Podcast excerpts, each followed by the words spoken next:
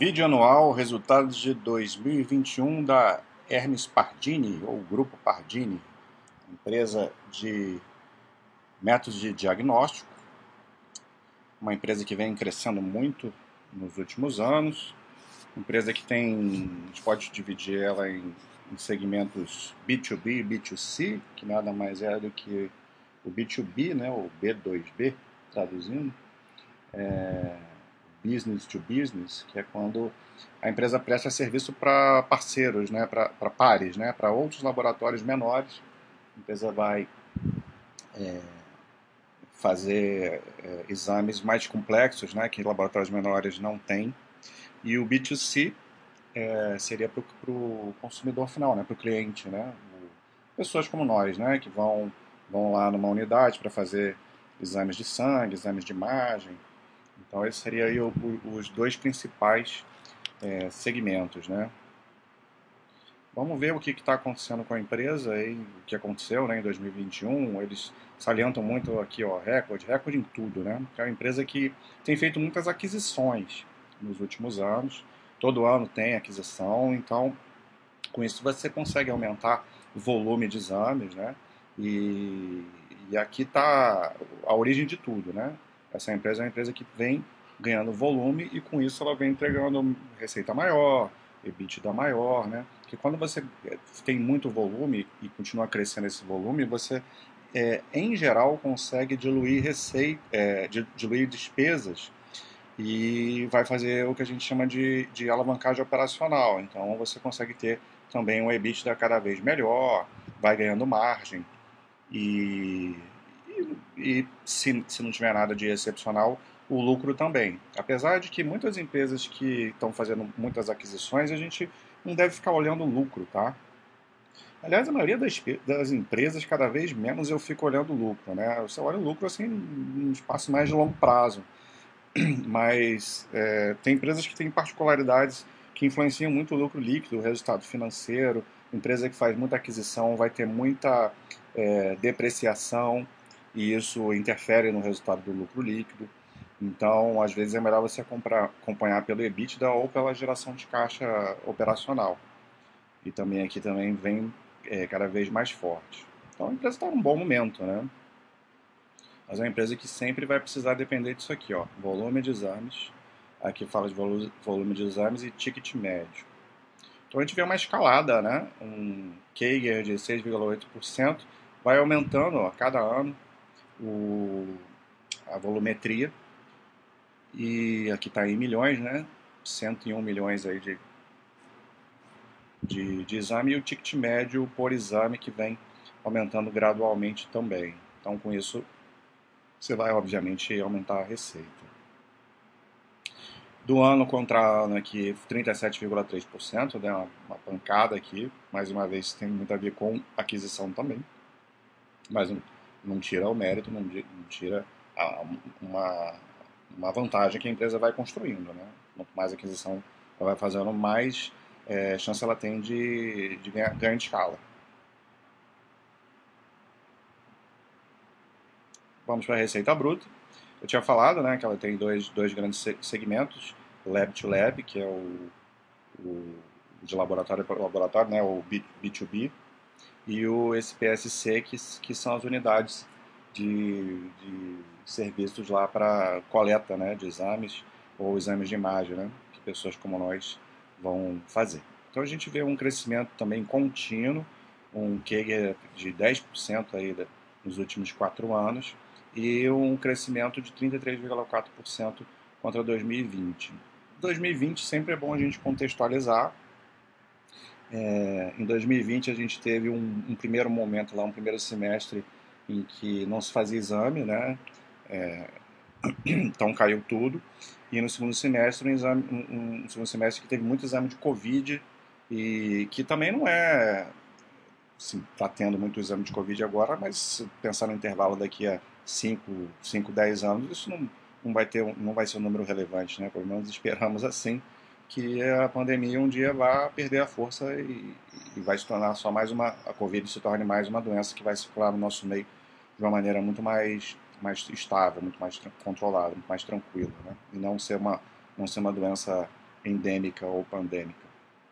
Então, 2020 é, é, é, muito complicado a gente fazer qualquer comparação aqui, mas é, é claro que você vê, mesmo assim, você vê um resultado de números crescentes no longo prazo aqui, né? Já, ou médio prazo, vamos dizer assim, né? A longo prazo é a partir de 10 anos, pelo menos na minha cabeça eu vejo assim, mas no médio prazo um crescimento muito interessante e crescendo nos dois, né? Nos dois segmentos, 38,5% no PSC e 29,2% no, no Lab to Lab.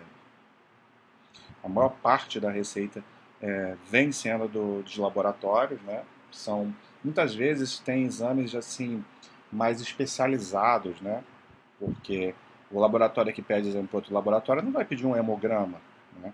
Vai pedir um exame mais específico, mais complexo, que ele não pode fazer por precisar de um equipamento caro. É, a, a Pardini tem uma parte importante aí, exame toxicológico também, que, que são exames mais específicos, né?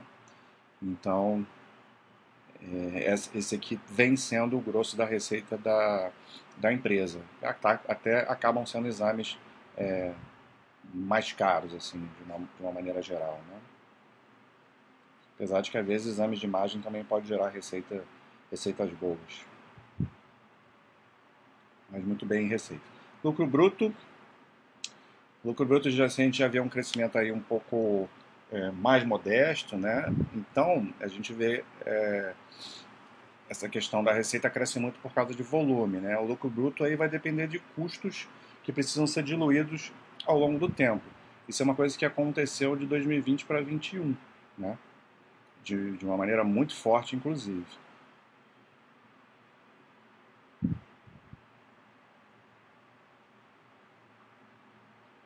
Bom, aqui são resultados do quarto TRI, né? Então, quarto TRI que não vai interessar muito para a gente. É... é só isso, só isso que a empresa colocou de, de apresentação.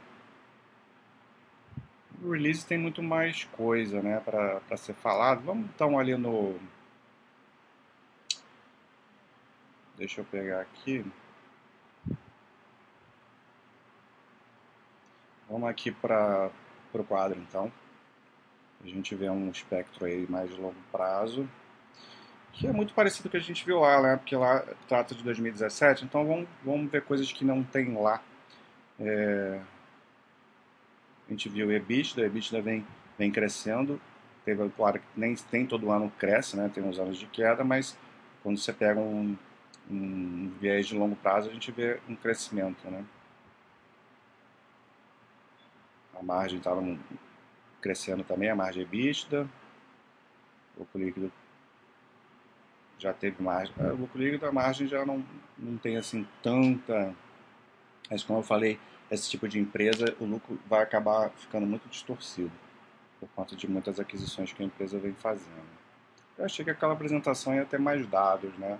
Até das aquisições que ela tem feito, mas é, depois vocês podem ver o resultado escrito, né? Vai ter mais detalhes aí da análise que eu fiz da, do, da Pardini escrita. Mas aqui para esse vídeo está de bom tamanho a gente avaliar esses números e principalmente saber que a empresa está num bom momento. vamos ver o endividamento aqui, que não tinha nada lá. É uma empresa que tem que é conservadora do ponto de vista de endividamento, né? Muito embora ela faça essas aquisições, mas tem bastante caixa, é, bastante geração de caixa para fazer isso, então a gente vê uma dívida líquida EBITDA historicamente muito baixa, né? Está em 0,14, ou seja, é uma dívida que a gente pode considerar desprezível, né? 65 milhões de dívida é, líquida. Então, é uma empresa, é, entre aspas, sem dívida. Fluxo de caixa é crescente, né? Muito bom, esse ano veio forte, 443. E Está sobrando bastante dinheiro aqui no fluxo de caixa livre. Né? Empresa que não tem, não tem muito gasto com capex, né? isso, é, isso é interessante. E é isso. Grupo Pardini, Hermes Pardini, uma empresa aí que vem crescendo a custa, as custas de aquisições e, e volume. Né? Então, um resultado sem dúvida muito interessante Vamos ver aqui as comparações de segmentos. O Dontoprev não tem essas classificações aí não tem nada a ver, né? Da, da B3. É, o Dontoprev é outro tipo de, de... A Fleury, sim, a Fleury é uma empresa comparável.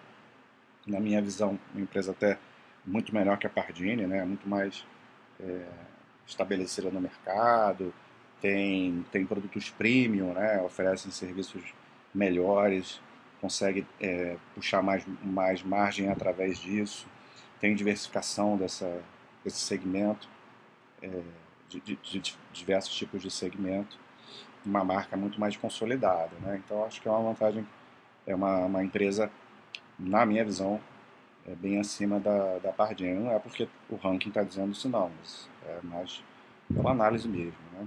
E depois aqui para trás, a Apvida e Notre Dame é outra, outro tipo de empresa, Redditor também.